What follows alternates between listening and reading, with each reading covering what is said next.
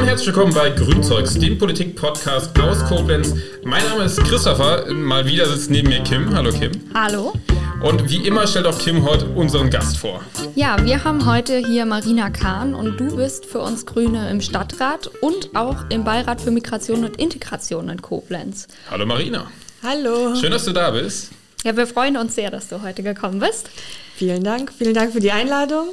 Und wir würden äh, auch direkt mal mit einer schnellen Fragerunde ähm, starten. Genau, es etabliert sich jetzt so langsam mal als unser Einstiegs. Äh, Ding. Das lockert ich finde so super, auf, ja, ich ne? finde Ja. super. Also Marina, mein Lieblingsort in Koblenz ist. Meine Wohnung. Schön, die Antwort hatten wir noch nicht. Stimmt. Marinas Wohnung schon gar nicht als Antwort. Wäre auch ein Genau. bisschen komisch, Ja. wenn die von jemand anderem gekommen wäre. Ja. Am meisten Spaß macht mir in meiner politischen Arbeit. Dass ich mitgestalten und mitbestimmen kann. Und die letzte Frage zum Einstieg. Ich möchte erreichen. Dass wir die Vielfalt ähm, in der Stadt Koblenz als eine Bereicherung sehen. So, du machst direkt das Thema Vielfalt auf. Und das ist ja auch das Thema, worüber wir heute sprechen wollen. Über ja, Interkulturalität, über Vielfalt in Koblenz, äh, vor allem auch in, ja, mit Patienten in der Pflege oder im Krankenhaus. Das ist ein großes Thema, weil du da eine Veranstaltung mit am Planen bist, worüber auch wir lange sprechen werden. Aber erstmal zu dir. Du bist hier für uns im Stadtrat, hat die Kim schon gesagt. Und wohnst auch in Koblenz immer schon oder bist du irgendwann hier nach Koblenz gekommen? Nee, ich bin 2013 nach Koblenz gezogen. Ich habe geheiratet. Mein Mann ist aus Koblenz und ich bin zu ihm gezogen. Und was machst du beruflich? Ich habe Zahnmedizin studiert und promoviert in Mainz und arbeite als Zahnärztin. Und wie bist du dann zur Politik gekommen? Ich bin in der Pfalz in Frankenthal aufgewachsen und habe mich schon immer für die Politik und gesellschaftliche Themen interessiert und oft in städtischen Veranstaltungen mitgewirkt. Vor allem, äh, wenn es so um Integration und für ein besseres Miteinander statt Nebeneinander ging, Aufklärung über andere Kulturen und Religionen, Abarbeiten von Vorurteilen, ehrenamtliches Aushelfen und so weiter habe ich immer auch schon zu meiner Schulzeit gemacht. Und ähm, ja, oft ist auch die muslimische Frau ja in der Politik Zielscheibe. Und ich habe mich immer gewundert, warum äh, ich nicht die Möglichkeit habe, mit äh, mitdiskutieren zu können. Und so habe ich mich dann für die Politik interessiert. Und als ich nach Koblenz gezogen bin, habe ich die Grünen kennengelernt und dann. Warst du ja, direkt begeistert? genau. Ja, also jetzt kannst du ja mitdiskutieren, im Stadtrat zumindestens. Und wie lange schon? Wie lange machst du da schon mit? Du bist ja seit 2013 dann hier. Tatsächlich seit, erst seit der letzten Kommunalwahlen, also Sommer 2019. Ist mittlerweile, also die letzten Folgen auch, ne, mit Uli und Uli waren auch, das waren alles Mhm. hier die Startschüsse der letzte Stadtrat, die letzte Kommunalwahl. Du bist dann auch dadurch zu uns gekommen, zur Grünen Partei gekommen und in den Stadtrat gekommen. Genau, also das ist auch das Gute. Äh, Wir sind eine äh, Mischung aus vielen neuen Mitgli Mi- Stadtratsmitgliedern. Wir haben aber auch viele, die schon seit längerem dabei sind. Aber ja, Eine gute Mischung also. genau. Und im Beirat für äh, Integration und Migra nee, Migration und Integration, Entschuldigung. da bist du dann auch schon, die zweieinhalb Jahre sind es ja jetzt, ne?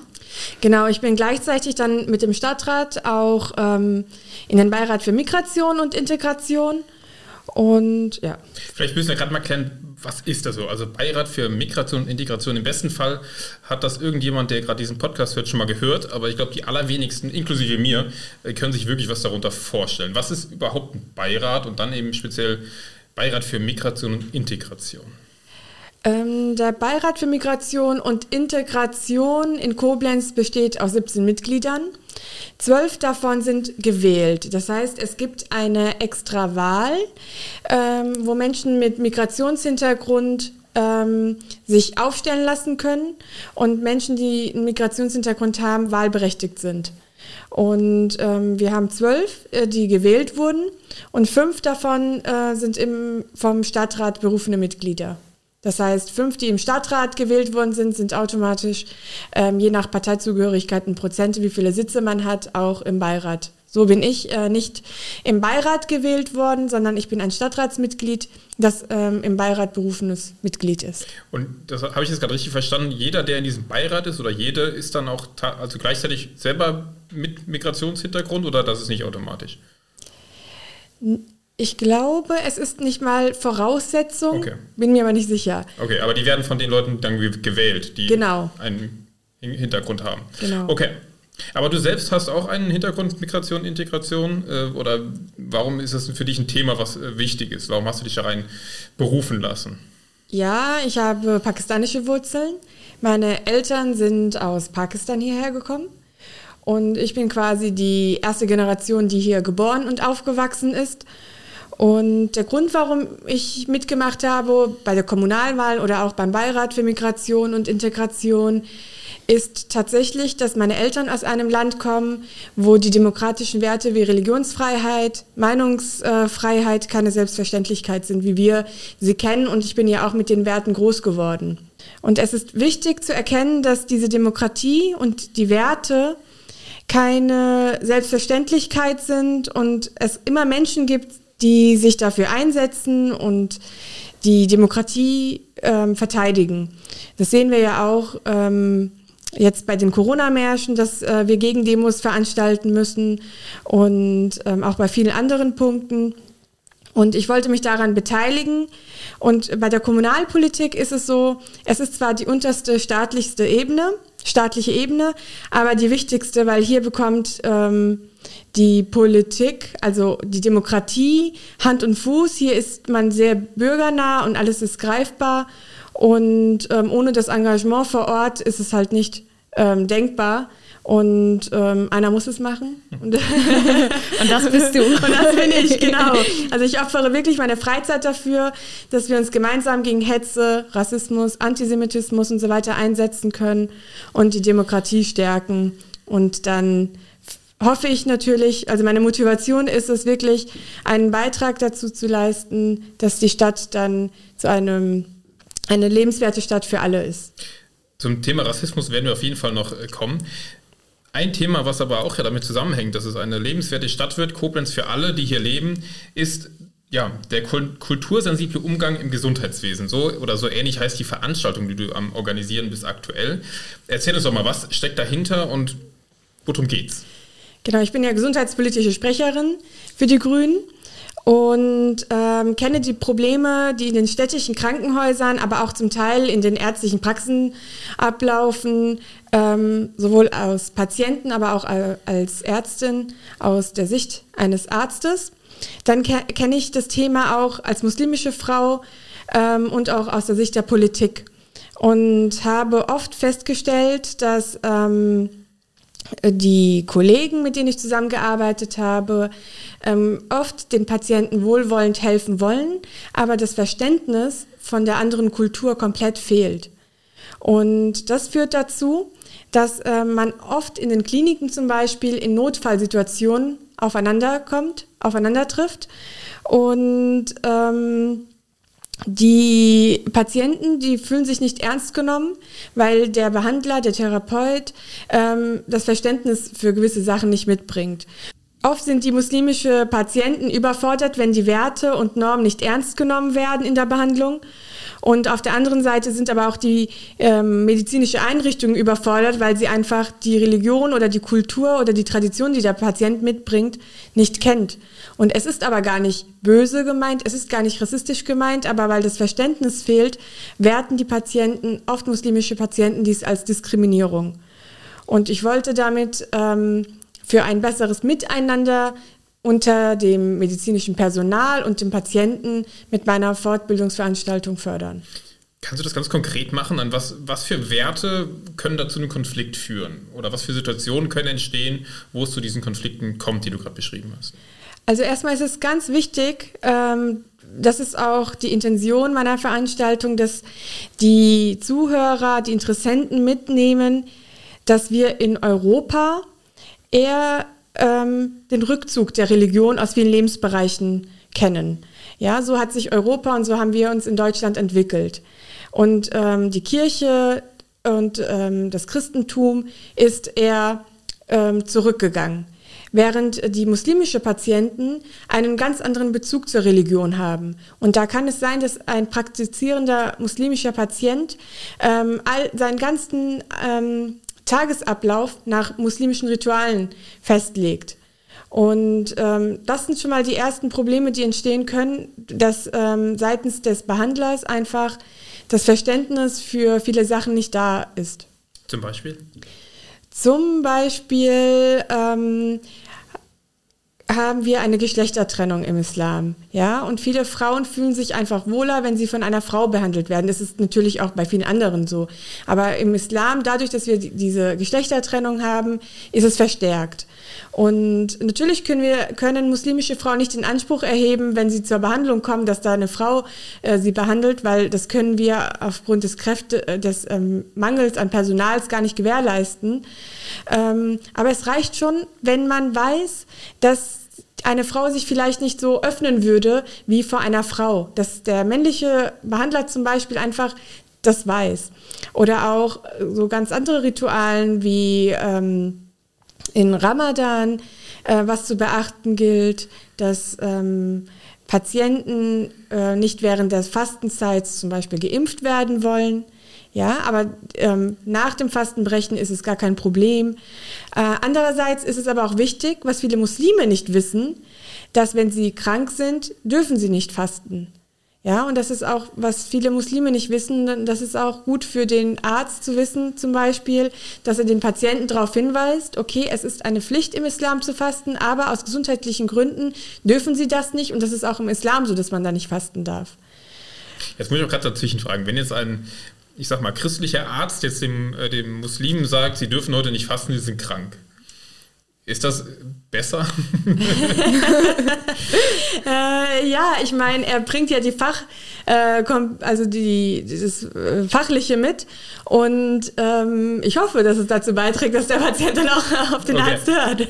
Aber warum ist es denn überhaupt so wichtig, dass dieses Verständnis da ist? Also was, was bringt das ähm, den Patientinnen außer dass man sich natürlich, was super wichtig ist, nicht diskriminiert fühlt, aber ähm, ist das für den Genesungsprozess zum Beispiel auch besser? Ja, das ist ja auch das Traurige. Ich habe ja selbst Medizin studiert, Zahnmedizin. Und auch wenn ich mir die Entwicklung angucke, dann hat sich die Medizin sich so entwickelt, dass wir ähm, quasi die psychische und die soziale Dimensionen komplett ausgeblendet haben. Wir gehen auf kulturelle Hintergründe des Patienten überhaupt nicht ein. Wir arbeiten nur mit Qualitätsstandard und mit äh, Richtlinien, Leitlinien und ähm, vergessen dann dabei oft, nicht immer, aber oft, den Patienten als Ganzes zu sehen. Und ähm, die, zum, zum Beispiel die Einstellung des Patienten gegenüber einer Erkrankung kann ähm, eine sehr große Rolle spielen, den Patienten zu verstehen, welche Bedeutung eine gewisse Erkrankung für den Patienten hat und kann natürlich zu einem besseren Therapieverlauf beitragen, wenn man ähm, den Patienten somit besser versteht. An wen richtet sich die Veranstaltung? An, vor allem an Patienten, in dem Fall wären ja das dann Muslime oder vor allem an Mediziner, die ja dann. Innen. MedizinerInnen, vielen Dank. Wir gendern ähm, übrigens. Wir probieren es zumindest. Ja, ja okay. Äh, die Veranstaltung ist für jeden, der sich dafür interessiert, offen. Ähm, ich freue mich über jeden, der teilnimmt. Für Ärzte ist es so, dass ähm, wenn sie sich offiziell anmelden, haben wir das, ähm, die Veranstaltung bei der Kammer angemeldet. Sie bekommen Fortbildungspunkte. Ähm, natürlich ist es für medizinisches Personal ein Thema, das sie dann direkt im Alltag auch anwenden können und attraktiver. Und deswegen habe ich auch sehr viele Anmeldungen aus ähm, dieser, aus dem, aus dem Gesundheitswesen. Aber ähm, Eingeladen ist jeder. Dann kurz mal, wann und wo findet das denn überhaupt statt? Nächste Woche Mittwoch, 16.02. online, Corona-bedingt leider online, 17.30 Uhr und ähm, ja. Die Anmeldung geht dann an wen? An mich. Am besten verlinken wir dann deine E-Mail-Adresse oder wie, wie, meldet man sich an? Genau, also ich habe eine E-Mail-Adresse hinterlegt, da können sich alle anmelden und dann schicke ich auch den Link zu, aber der ähm, Zugangslink zur Veranstaltung ist auch auf dem Flyer abgebildet. Wie lange dauert die äh, Fortbildung und wer hält da Vorträge? Also einmal ähm, gehört zu unseren Referenten Professor Stefan König aus Ludwigshafen. Er ist Gerichtsgutachter und schwerpunktmäßig ähm, ähm, mit einer Praxis in der Neuropädiatrie tätig und er wird zum Thema Krankheitsverständnis und Heilung äh, im Islam äh, einen Vortrag halten Dann haben wir einmal Osama Ahmed, das ist ein Psychologe, der nochmal schwerpunktmäßig ähm, auf die Psychotherapien eingeht, welche Schwierigkeiten da äh, kommen, zum Beispiel die Sprachbarriere, welches ähm, viele Migranten und muslimische Patienten mitbringen. Da sind sie natürlich gefordert, dann ähm, die Sprache zu lernen, sonst ist es ja noch schwieriger, ähm, eine Behandlung einzugehen. Und dann haben wir aus Koblenz Seki Akcan. Er hat in Koblenz ein ähm, kultursensibles Pflegedienst und ähm, wird dann auch nochmal auf das Thema eingehen und auch seine Geschäftsführung vorstellen. Klingt auf jeden Fall nach einer sehr spannenden Veranstaltung. Also die große Werbung für alle HörerInnen. Schaltet euch da rein. Muss man sich, also kann man auch spontan teilnehmen oder man muss sich wirklich anmelden und bekommt dann den Link wahrscheinlich. So läuft das so. Nee, also es ist wirklich, jeder ist herzlich eingeladen. Man kann auch spontan ähm, teilnehmen. Ähm, aus technischen Gründen, weil wir nicht wissen, wie der Zulauf sein wird, weil wir auch viel Werbung dafür gemacht haben, äh, habe ich tatsächlich äh, draufgeschrieben, dass Anmeldung erwünscht ist, um einfach einen Überblick zu haben. Aber wir freuen uns auch auf jeden, der dann spontan zuschaltet. Ich würde jetzt gerne nochmal äh, darüber sprechen. Du hattest ja eben schon mal die sprachliche Barriere im Klinikalltag so mal angesprochen, aber welche Rolle spielt die für die Person? Also ähm, ich kann mir vorstellen, wenn ich jetzt in einem Land bin, wo ich die Sprache einfach nicht spreche, dann ähm, und dann auch noch krank werde, blöderweise, ähm, dann hat das ja auch was damit zu tun, dass ich mich nicht verstanden fühle oder vielleicht auch die ähm, Schritte, die gegangen werden, gar nicht nachvollziehen kann. Wie, ähm, wie fühlen sich Personen dann, ähm, die das durchleben müssen? Ist äh, eine sehr schwierige Frage, weil ich ja schon immer Deutsch konnte und ähm, gar nicht so mit diesen sprachlichen Problemen aufgewachsen bin. Aber ich kann mich teilweise in Patienten hineinversetzen. Man muss, halt, muss es halt aus Sicht des Patienten sehen ähm, wenn wir uns vorstellen, dass jemand, der mit unserem, der krank wird und dann mit unserem Gesundheitssystem konfrontiert wird, die Sprache nicht kennt, sich nicht verstanden fühlt aufgrund der Sprache und dann noch eine andere Kultur mitbringt, dann ist es natürlich auch eine größere Belastung für Patienten als jemand, der hier aufgewachsen ist und sonst ähm, keine Sprachprobleme hat. Und das ist, das ist natürlich, ähm, da ist ja natürlich der Patient in der Verantwortung, die Sprache zu lernen und ähm, die Voraussetzung ähm, für die Integration ist ja auch die Sprache, ist halt natürlich schwierig. Wie läuft das wirklich im Alltag? Jetzt hast du als Zahnärztin mit Sicherheit ja auch PatientInnen aus, keine Ahnung, also aus Ländern, deren Sprache du auch nicht kannst. Ähm, hast du da selbst Erfahrungen, auch als Ärztin, aus Sicht der Ärztin, wie, wie sowas dann im Alltag auch dich betrifft? Ja, es wird ja immer häufiger, dass wir Patienten haben, die die Sprache nicht äh, beherrschen. Und ähm, manchmal ist es sehr schwierig, äh, wenn die Patienten keinen Übersetzer mitbringen. Meistens sind es die Kinder, die für die Erwachsenen, für die Eltern übersetzen. Diese können aber nicht immer das alles verstehen und nicht nachvollziehen. Dann weiß man auch nicht, ob das Kind ähm, den Eltern das richtig übersetzt hat. Es ist schwierig. Aber irgendwie kriegt man es immer hin. Also es gibt da gar nicht irgendwie eine, keine Ahnung, Musterlösung, dass die Stadt oder das Land oder wem auch immer ähm, jedem Patienten, jeder Patientin automatisch einen Übersetzer bereitstellt oder sowas, äh, wäre ja auch eine Lösung. Nicht, dass ich wüsste. Also ich wüsste jetzt nicht, nichts davon. Kann natürlich auch sein, dass es Helfer gibt in der Stadt, ähm, aber es wäre ja auch sehr aufwendig. Mhm. Ja, also es wäre ja sehr aufwendig, wenn man bei jedem Krankenbesuch, äh, wenn die Stadt äh, jemanden zur Verfügung stellen müsste. Deshalb finde ich eigentlich, ähm, wenn man, wir haben ja auch sehr viele Kolleginnen und Kollegen, sehr viele Personal, Ärzte, die aus ähm, die verschiedene Sprachen sprechen und ähm, deswegen ist immer ein Multikulti auch im Personal heutzutage eine Bereicherung. Das sowieso, äh, nicht nur aus dem Grund, aus vielen anderen Gründen auch. Ja. Jetzt hast du aber auch gesagt, du siehst dass die Verantwortung beim Patienten, bei der Patientin, dass sie ja die Sprache können muss. Ähm, dein, dein Beitrag heute, der wurde ja auch in der Rheinzeitung gebracht und hat auch einige Kommentare bei Facebook zum Beispiel hervorgerufen. Ich erinnere mich an einen Kommentar, den ich, den ich gelesen habe. Ähm, die Leute sollen sich doch uns anpassen und nicht wir denen. Ähm, wie antwortest du jetzt auch in Bezug auf deine Veranstaltung, auf so eine Äußerung? Also ich muss tatsächlich sagen, dass ich, ähm, als das ähm, in die Rheinzeitung gekommen ist, sehr viele Anmeldungen bekommen habe und tagsüber damit beschäftigt war, die Anmeldungen entgegenzunehmen und die Kommentare nicht mitbekommen habe. Ähm, es ist aber für mich nichts Neues. Ja, das war ja auch teilweise der Grund, warum ich in der Politik mitgemacht habe, damit ich mitreden kann. Und ähm, ich bin so aufgewachsen. Ich bin mit rassistischen Kommentaren und seitdem wir Facebook und diese sozialen Medien haben, quasi so groß geworden, dass es, das gehört eigentlich schon zu, zum Alltag Schlimm dazu. genug. Ja. Ja. Schlimm genug. Das ist für mich nichts Neues. Ähm, es schreckt mich mittlerweile auch nicht mehr ab und bin es auch ein bisschen leid. Ich bin auch mittlerweile müde, immer wieder darauf eingehen zu müssen. Deswegen bin ich auch froh, dass ich es nicht mitbekommen habe. Und ja.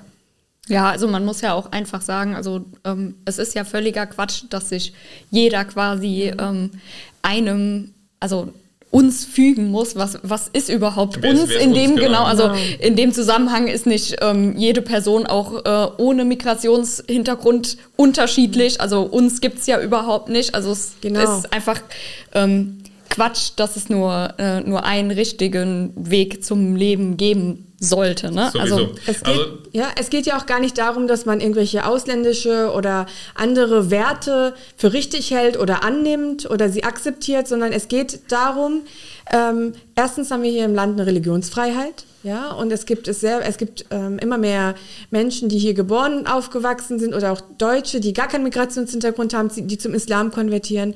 Ähm, es geht darum, ähm, Verständnis oder quasi zu verstehen, warum jemand wie denkt und das dann quasi im Alltag in der medizinischen Branche, Branche anwenden zu können, um einfach den Patienten Hilfestellung zu leisten. Was ja total wichtig ist. Genau, ich denke auch, dass das hast. eigentlich kein Gegenargument gegen diese Veranstaltung ist, sondern ein ganz, ganz großes Plusargument und es eigentlich dafür sprechen könnte, dass eigentlich für so viel mehr Themen, kultursensibel, aber auch vielleicht geschlechtersensibel oder was auch immer für alles sensibel, solche Veranstaltungen stattfinden. Deswegen ähm, finde ich das eine total tolle Veranstaltung. Vielen Dank auch für deine Organisation dabei. Ja, Ich denke, der. Werbeblock, äh, der war zu Recht jetzt lang und zu Recht haben wir über diese äh, ähm, Veranstaltung gesprochen. Du hast es aber gerade selbst angesprochen. Du bist selbst äh, auch oft schon Opfer von Rassismus geworden und ich glaube, ähm, das ist ein Thema, was wir hier im Podcast noch auf jeden Fall nicht ausführlich genug. Ich bin gerade überlegen, ob wir überhaupt schon mal über das Thema gesprochen haben. Deswegen wollen wir auch auf heute auf jeden Fall die Chance nutzen, über dieses Thema zu sprechen. Du hast gesagt, du hast damit schon Erfahrung gemacht, oder was heißt schon, du hast damit dein Leben lang Erfahrung gemacht. Kannst du da konkret was berichten? Oder ist es so viel, dass du gar nicht jetzt dir eine Sache rauspicken kannst? Thema Rassismus, ähm, ja, ist schwierig. Also es gibt ja immer wieder Debatten, zum Beispiel das Thema Kopftuch ist immer aktuell. In Koblenz hatten wir ja auch das Thema Burkini, ähm, wo wir sehr Was zum viele... Glück ja wieder gekippt wurde, dann die, der Beschluss. Ja. Genau. Und Aber erzähl mal, was war der Beschluss? Vielleicht für die HörerInnen, die das nicht mitbekommen haben. Ja, es ging ja darum, dass ähm, der Koblenzer Stadtrat entschieden hatte, ähm, ein Burkini-Verbot einzuführen. Und das wurde dann vom Oberverwaltungs... ist auch durchgegangen mit einer knappen Mehrheit und dann ähm, hat das Oberverwaltungsgericht das dann nochmal gekippt. Man muss dazu sagen, da war die Grünen noch nicht die stärkste Fraktion im Stadtrat, als das beschlossen wurde. Genau. Das äh, nur nochmal an der Stelle. Ja, wir hatten ja auch schon mal äh, kurz vorher telefoniert. Da hast du ja auch mir da schon erzählt, dass ähm, eine Sache dich besonders stört, die Kopftuchdebatte. Und was, was stört dich daran so sehr? Also, ja- blöd wieder gefragt, aber ähm, ja. Ja, also die Kopftuchdebatte ist wirklich äh, das ist ein Teil meines Lebens. Ja, ich bin so groß geworden mit dieser Debatte und ähm, mich stört es am meisten, dass die Betroffenen wir gar nicht gefragt werden. Es sind irgendwelche Personen, es ist die Politik, es ist, sind die Medien, es ist irgendjemand, der es besser weiß als äh, wir, als eine Frau, die selbst das Kopftuch trägt. Und ähm, mich stört es am meisten, dass ähm, andere entscheiden wollen, was ich auf dem Kopf zu tragen habe. Und dass in diesem Stück Tuch so viel hineininterpretiert wird und so viel ähm, unterstellt wird, ohne die Frau gefragt zu haben. Das stört mich am meisten. Dann nutzen wir doch mal die Chance und fragen die Frau. Ja, man trägt das Kopftuch. Es ist ein Gebot Gottes. Es ähm, steht im Koran, wie auch viele andere Gebote. Ähm, das Kopftuch macht aber immer mehr immer mehr Schlagzeilen in den Medien, weil es ein Gebot ist, wenn die Muslime das umsetzen und es ernst nehmen, es was Sichtbares ist. Dass ich fünfmal am Tag bete, das sehen die meisten Menschen nicht, weil ich das zu Hause mache oder wenn ich faste und nichts esse, das kriegt niemand mit. Aber Kopftuch ist ein Gebot, ähm, das sieht man. Ja, es ist ein Symbol, da wird die Frau als muslimische Frau erkannt ähm, und deshalb. Und hast du denn schon mal Diskriminierung jetzt konkret wegen deinem Kopftuch gehabt? Ja, immer. Also ist traurig, aber wahr. Ich bin so aufgewachsen, dass ich ähm, zu Schulzeiten ähm, für gleiche Noten mehr machen musste. Gewisse Unterstellungen, dass wir nicht ähm, das verstehen können. Gewisse Sachen sind immer da seitens der Lehrer, leider. Dann auch ähm, das gleiche auch an der Uni. Und ähm, später auch bei der Jobsuche. Ähm, ich hatte Glück, dass ich immer, wenn ich was gesucht habe zu einem Zeitpunkt, auch immer was gefunden habe. Aber auch ähm, einige Absagen bekommen habe, wo mir konkret gesagt wurde, dass ich die Absage bekomme, weil ich ein Kopftuch trage. Und das finde ich sehr schade, weil ich ähm, die Erfahrung auch gemacht habe, dass es den Patienten, egal woher sie kommen, gar nicht stört. Und die Angst ähm, vieler ähm, Arbeitgeber ist einfach, dass vielleicht die Patienten ausbleiben oder weiß ich nicht, welche Ängste sie mitbringen. Und das ist aber gar nicht der Fall. Und äh, die Menschen, die Hilfe suchend kommen, die freuen sich. Wir haben ein extremes Personalmangel und viele medizinische, ähm, viele Frauen in der medizinischen Branche werden einfach wegen Kopftuch nicht eingestellt. Und ich kenne sehr viele, Gott sei Dank habe ich bisher die Erfahrung nicht gemacht, aber ich habe sehr viele Freundinnen, die 700 Bewerbungen geschrieben haben und nur wegen einem Kopftuch nicht eingestellt werden. Was denkst du, wie könnte man diese Debatte, die ja einfach allgegenwärtig ist und auch schon lange ist, ähm, irgendwie die richtige Richtung führen? Dass sie entweder komplett verschwindet, das wäre wahrscheinlich das Beste, weil jeder kann machen, was er will oder was sie will. Ähm, was wäre so deine Idee, wie man dem Ganzen entgegenwirken kann? Ähm, da sind ja die muslimische Betroffene ja auch in die Verantwortung. Indem, wie zum Beispiel ich, ich veranstalte Programme, ich ähm, lade Menschen dazu ein, ähm, an Vorträgen teilzunehmen, wo ich die Menschen aufkläre, über den Islam erzähle. Ähm, das wäre zum Beispiel das eine. Das andere ist aber, irgendwann ist es so, so ermüdend, dass man, ähm, ja, dass man sich einfach erhofft, dass diese Medien und auch die Politik ähm, einfach fair ist. Und dass äh, wir haben in Deutschland ein Problem mit Rassismus und dass man das Problem beim Namen nennt und nicht umschreibt und nicht in dieses Stock, in, dieses äh, Stück ähm, Tuch so viel hineininterpretiert, sondern ganz nach dem Motto leben und leben lassen. Ja, ja, total. Also ich bin auch so ein bisschen sprachlos von deinen ähm, ja, Erfahrungen, die du machen musstest, weil es einfach ähm, für mich total unvorstellbar ist, dass, dass jemand ähm, ja so diskriminiert wird, weil es, also es ist alltäglich, sagst du ja, für ganz, ganz viele Personen in Deutschland, was einfach total schlimm ist. Aber ähm, ich, ich finde es auch krass, dass das ähm, so ausgesprochen wird. Ne? Also dass dann wirklich gesagt wird, ah, wir stellen dich nicht ein wegen, ähm, wegen dem Kopftuch. Also da, da kommt ja der Arbeit, also ja, für der, uns nicht verständlich. Ja, ja, aber ja. es ist, also ich finde es schon trotzdem krass, dass auch ähm, Arbeitgeber eben so reagieren und wirklich so ja, so, so offen rassistisch und diskriminierend sind. Ähm, also ich meine, ist jetzt nicht viel besser, wenn man es verstecken würde, aber. ja, ich muss. Also, du hast es aber, Kim, gut erkannt. Das ist auch das Erschreckende, was mich selbst erschreckt hat. Ich finde es noch nicht einmal so schlimm, eine Absage zu bekommen. Es kann ja hundert Gründe haben, sondern dass die Menschen sich heutzutage sogar sich trauen, und es sind ja auch leider ja. studierte Akademiker, Menschen, die eine Praxis aufgebaut haben und schon und vor allem Ärzte, die auch mit Menschen zu tun haben, dass auch aus so einer Branche dann so viel Rassismus kommt und dass es noch einen Schritt weiter geht, dass sie sich auch schon trauen, das ins Gesicht zu sagen. Ja, also es, ist, es, wird, es wird immer schlimmer. Jetzt äh, beschreibst du das im beruflichen Alltag. Wie sieht es denn aus im politischen Alltag und im privaten Alltag? Ist es dann die gleichen Probleme, andere, weniger, mehr? Ähm, privat ähm, habe ich ja keine rassistische Probleme, weil meine Familie ja einen Migrationshintergrund hat. Ja, aber auch zum Beispiel, wenn du jetzt durch Koblenz läufst, durch die Löschstraße und dann oder in der Kneipe oder sonst wo, wo du unterwegs bist? Nee, also so muss ich auch sagen, ähm, ich persönlich habe noch nie einen rassistischen Anschlag weder im Stadtrat ähm, von den Kollegen ähm, erfahren. Ich habe ein sehr gutes Verhältnis zu ähm, den Stadtratskollegen, habe auch eher das Gefühl, dass ich unterstützt werde und habe noch nie negative Erfahrungen gemacht. Ganz im Gegenteil, ich habe den Eindruck, dass ähm, gerade die Menschen, die keinen Kontakt zu den muslimischen Menschen haben und Ängste haben, die Möglichkeit jetzt haben, das abzubauen, weil sie mich sehr nah erleben. Und auch so im Alltag, wenn ich durch die Stadt gehe, Koblenz ist eine sehr schöne, lebenswerte Stadt, auch für mich. Das ist ja. immerhin etwas. Genau. Aber nochmal ja. kurz auf den Stadtrat. Du bist die einzige Muslima im Stadtrat oder bist, seid ihr mehrere?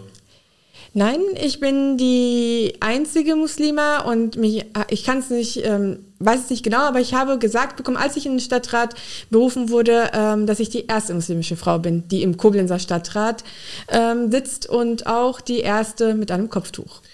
Große Errungenschaft. Das ist, ja. das ist auf jeden Fall äh, Glückwunsch an dich, aber eigentlich auch traurig, oder? Also, dass es so, ja. so ist, ist ja gar nicht mal so gut.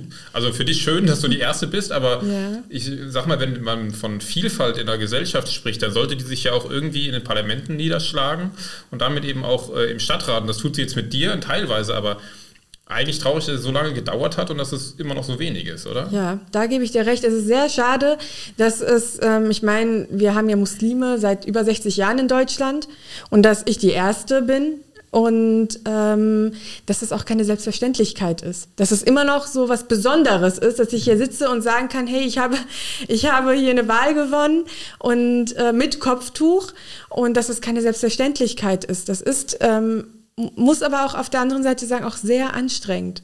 Also, das ist, man ist irgendwie immer in einem in, einem, in einer Situation, sich verteidigen zu müssen, sich rechtfertigen zu müssen. Und ähm, ich bin hier geboren und aufgewachsen und Deutschland ist meine Heimat. Ich kenne kein anderes Land. Und trotzdem gehört man oft nicht ähm, als eine Selbstverständlichkeit dazu. Und es ist ja auch, also du wirst ja auch dann auf dieses Thema irgendwie auch reduziert, beziehungsweise ähm, immer in diese Schublade reingesteckt, ohne dass du der, da rein wolltest. Also ich sage jetzt mal, wenn wir hier Leute jetzt im Podcast ja auch einladen, ähm, aus thematischen Gründen, jetzt war das hier auch was Thematisches, aber das ist ja jetzt kein Thema über Rassismus, wo du gerne drüber sprechen willst, sondern du wirst darüber, du sprichst ja drüber, weil du was ändern willst. Andere reden über Themen, weil sie das unbedingt wollen, aber du, du bist so, wirst so reingedrängt quasi in diese Rolle. Ähm, das verstehe ich da, wenn man dann sagt, ja, man ist ermüdet irgendwann davon, weil man macht das ja nicht freiwillig über Rassismus reden, sondern man muss darüber reden, aber eigentlich will man das ja gar nicht.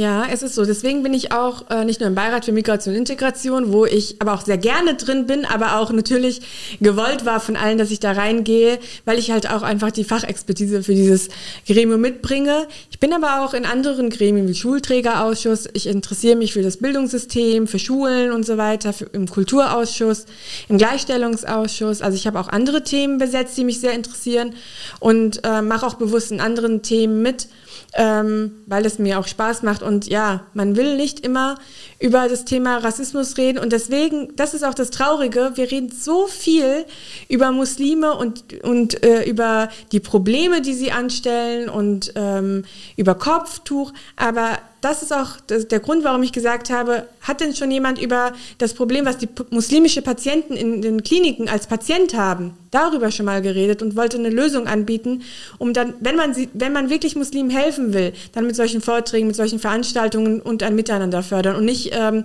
wieder ein Thema aufzumachen, ähm, was irgendwelche, was Schlagzeilen macht und was die Leser hören du wollen. Du hast auch Schlagzeilen gemacht. Also es war ein großer ja. Artikel in der Zeitung. ja, das stimmt. Nee, also, ja, aber muss man auch mal schaffen. Ja, also. das stimmt. Deswegen da nochmal vielen, vielen Dank für diese tolle Aktion, für diese wunderbare Veranstaltung. Ich bin sehr gespannt. Ähm, ich leider kann leider nicht teilnehmen, weil meine Frau an dem Tag Geburtstag hat. Ich hoffe, das ist äh, für dich in Ordnung. ja, ich kann ich verstehen. Da bin ich anderweitig beschäftigt. Aber man kann, die, kann man die dann noch, noch nachgucken, wenn die wird die aufgezeichnet, die Veranstaltung? Ja, die wird aufgezeichnet und ähm, ich hoffe, dass wir die dann ähm, veröffentlichen können. Ähm, aber die technischen Sachen muss ich noch tatsächlich noch klären. Okay. Aber das wäre ja. ja. gut, wenn, also wenn man das äh, kann, dann können wir den Link auch noch mal reinstellen. Genau, ne? dann genau. informieren wir darüber ja. auf jeden Fall auch noch mal. Genau. Immer wenn wir hier auch Stadtratsmitglieder haben, reden wir auch mal über den Stadtrat, äh, beziehungsweise über die, ja, die Arbeit in der Fraktion hatten wir zuletzt als, ähm, als großes Thema mit, mit den beiden oder zwei der neuen Vorsitzenden ähm, im, im Stadtrat. Wir haben auch zuletzt darüber gesprochen, über die Stimmung im Stadtrat. Das hast du eben beschrieben, dass sie prinzipiell jetzt nicht, jetzt reden wir wieder über Rassismus, aber nicht in die Richtung aufgeladen wäre. Jetzt sitzen da ja aber auch zumindest mal eine Partei drin, die dafür bekannt ist, auch mal durchaus rassistisch zu sein. Gab es da schon irgendwelche, ja, ich sag mal, Konflikte oder, oder aufgeheizte Stimmungen zum Teil? Es ist tatsächlich so, dass ich äh, wirklich noch nicht direkt oder Gott sei Dank äh, nicht äh, mit dem Thema Rassismus konfrontiert in, äh, in Zusammenhang geraten bin. Ähm, ganz am Anfang der Legislatur gab es mal eine Anfrage ähm, über gewissen Moscheen und da hat die Stadtverwaltung Koblenz geantwortet. Da musste ich nichts machen, sonst hätte ich dazu Stellung genommen. Ähm, und sonst muss ich echt sagen, dass ähm, ich keine Probleme hatte. Ich habe mich auch darüber gewundert, weil ähm, muss zugeben, dass ich auch damit gerechnet habe, dass es noch irgendwie Wind geben wird. Ja, wenn es um Kopftuch geht, dann gibt es ja so viele äh, äh, Informationen und Schlagzeilen und es brennt überall. Und dann habe ich ähm, bei den Grünen mitgemacht, eine Wahl gewonnen, bin im Stadtrat und das ist alles ist so ruhig, Gott sei Dank. Sehr schön. Ja, ja. das ist das, ja, das ist halt das auch das Traurige, dass dann, wenn mal, wenn man mal keinen Rassismus erlebt, dass es das, dass es auffällt. Dass es dann auffällt. Ja, ja aber an dieser Stelle wirklich an den Stadtrat von Koblenz, ich habe mich noch nie irgendwie rassistisch behandelt gefühlt. Das bleibt hoffentlich auch so. Ja, ja auf jeden Fall. Also generell äh, kann man nur hoffen, dass, ähm, dass sich das Problem einfach generell bessern mhm. wird. Und, und ich glaube, es hängt viel mit Wissen zusammen, mhm. Wissen übereinander und da genau. trägt deine Veranstaltung auf jeden Fall dazu bei. Bin eine starke Frau, die ja. Angst. Das, das, hilft immer. Das merken wir ja. auf jeden Fall. Finde ich super. Ja. Jetzt sagst du gerade, Moscheen kann man immer besuchen. Ich persönlich war, glaube ich, erst ein einziges Mal in meinem Leben in der Moschee, fand es damals sehr beeindruckend. Vielleicht auch interessant für unsere HörerInnen, aber jetzt reden wir schon über kultursensiblen Umgang. Ähm, was muss ich beachten oder wie komme ich denn dazu, wenn ich jetzt sage, ich möchte mal in eine Moschee, vielleicht mal mit den Menschen da vor Ort ins Gespräch kommen, mir das einfach mal alles angucken, um was über die Menschen zu erfahren? Wie kann ich das machen und worauf muss ich achten? Ja, ähm, also in Koblenz ist eine Stadt, da gibt es sehr, sehr viele Moscheen, sehr große und sehr schöne Moscheen von verschiedenen islamischen Richtungen. Und das Schöne ist auch, dass die muslimische Gruppierungen, egal in welche Richtung, ob das türkische Moscheen sind oder pakistanische Moscheen, ähm, auch untereinander kooperieren. Ähm, was viele nicht wissen, es, für viele ist der Islam die Muslime oder der Islam. Aber der Islam hat auch innerhalb sehr viele verschiedene Gruppierungen und sehr viele unterschiedliche Richtungen. Und je nachdem, äh, wen man besucht und wo man hingeht, gibt es immer andere Regeln. Aber es ist nicht so kompliziert, wie man denkt und so viele Gedanken, wie sich viele machen. Wir freuen uns über jeden, der die Moschee besuchen will und das kennenlernen will. Der kann so kommen, wie er ist. ja. Ich habe das mal mit der Schule gemacht. Ich fand das total cool. Ja, Im besten Fall macht man das ja auch äh, ja, mit der Schule. Äh, ich bin ja selbst Religionslehrer und da ist es halt auch ein Teil davon, dass man auch in andere Gotteshäuser mal reinschnuppert. Und ich glaube, es ist, lohnt sich für jeden. Ich habe es eben schon gesagt, es geht am Ende darum, einfach was zu wissen, weil Wissen nimmt oft die Angst. Ja. Angst, die auch gar nicht begründet ist, wenn man es erstmal weiß. Ja, wobei diese ganzen Islamdebatten und ähm, die Islamphobie, die ich manchmal schon nachvollziehen kann, die kommt ja nicht von irgendwo, ja. Sie wird ganz gezielt von den Medien auch gesetzt. Und natürlich, wenn Menschen das nicht kennen, weil wir halt auch eine Minderheit sind, ähm, das, dann führt es zur Angst. Und wenn ich überlege, ich bin jetzt 31, seit 31 Jahren mache ich diese Debatten mit. Und ja, da ähm, kann ich auch verstehen, wenn man 31 Jahre lang Angst eingejagt wird, dass man dann halt unter Ängste leidet. Ja, also ich glaube, grundsätzlich ist es leider so, dass bei allen ähm, Sachen, die anders sind, manche Personen halt eben nicht offen gegenüber sind. Ne? Also ähm, egal, ob es jetzt Religion ist oder ähm, sexuelle Orientierung oder sowas. Ne? Also es ähm, gibt ja ganz, ganz viele Punkte, wo also die Vielfalt darstellen, aber einfach ähm, ja manche Personen nicht offen dafür sind, leider. Ne? Ja. ja, aber auch da wieder wahrscheinlich, weil sie einfach zu wenig darüber genau. wissen oder zu wenig Menschen einfach kennen. Und das äh, ja. probieren wir ja auch hier durch den Podcast äh, zu ändern, indem wir genau mit solchen, äh, über solche Themen sprechen und mit Menschen sprechen und das ja alles einfach mal aufarbeiten.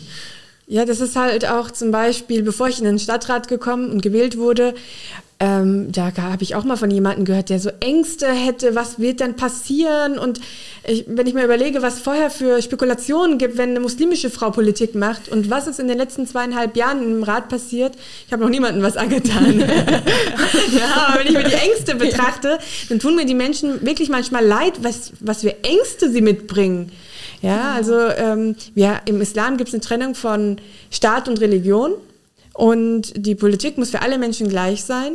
Und ähm, das oberste Gebot ist auch, ähm, dass man sich an die Regeln und an das Gesetz des Landes hält.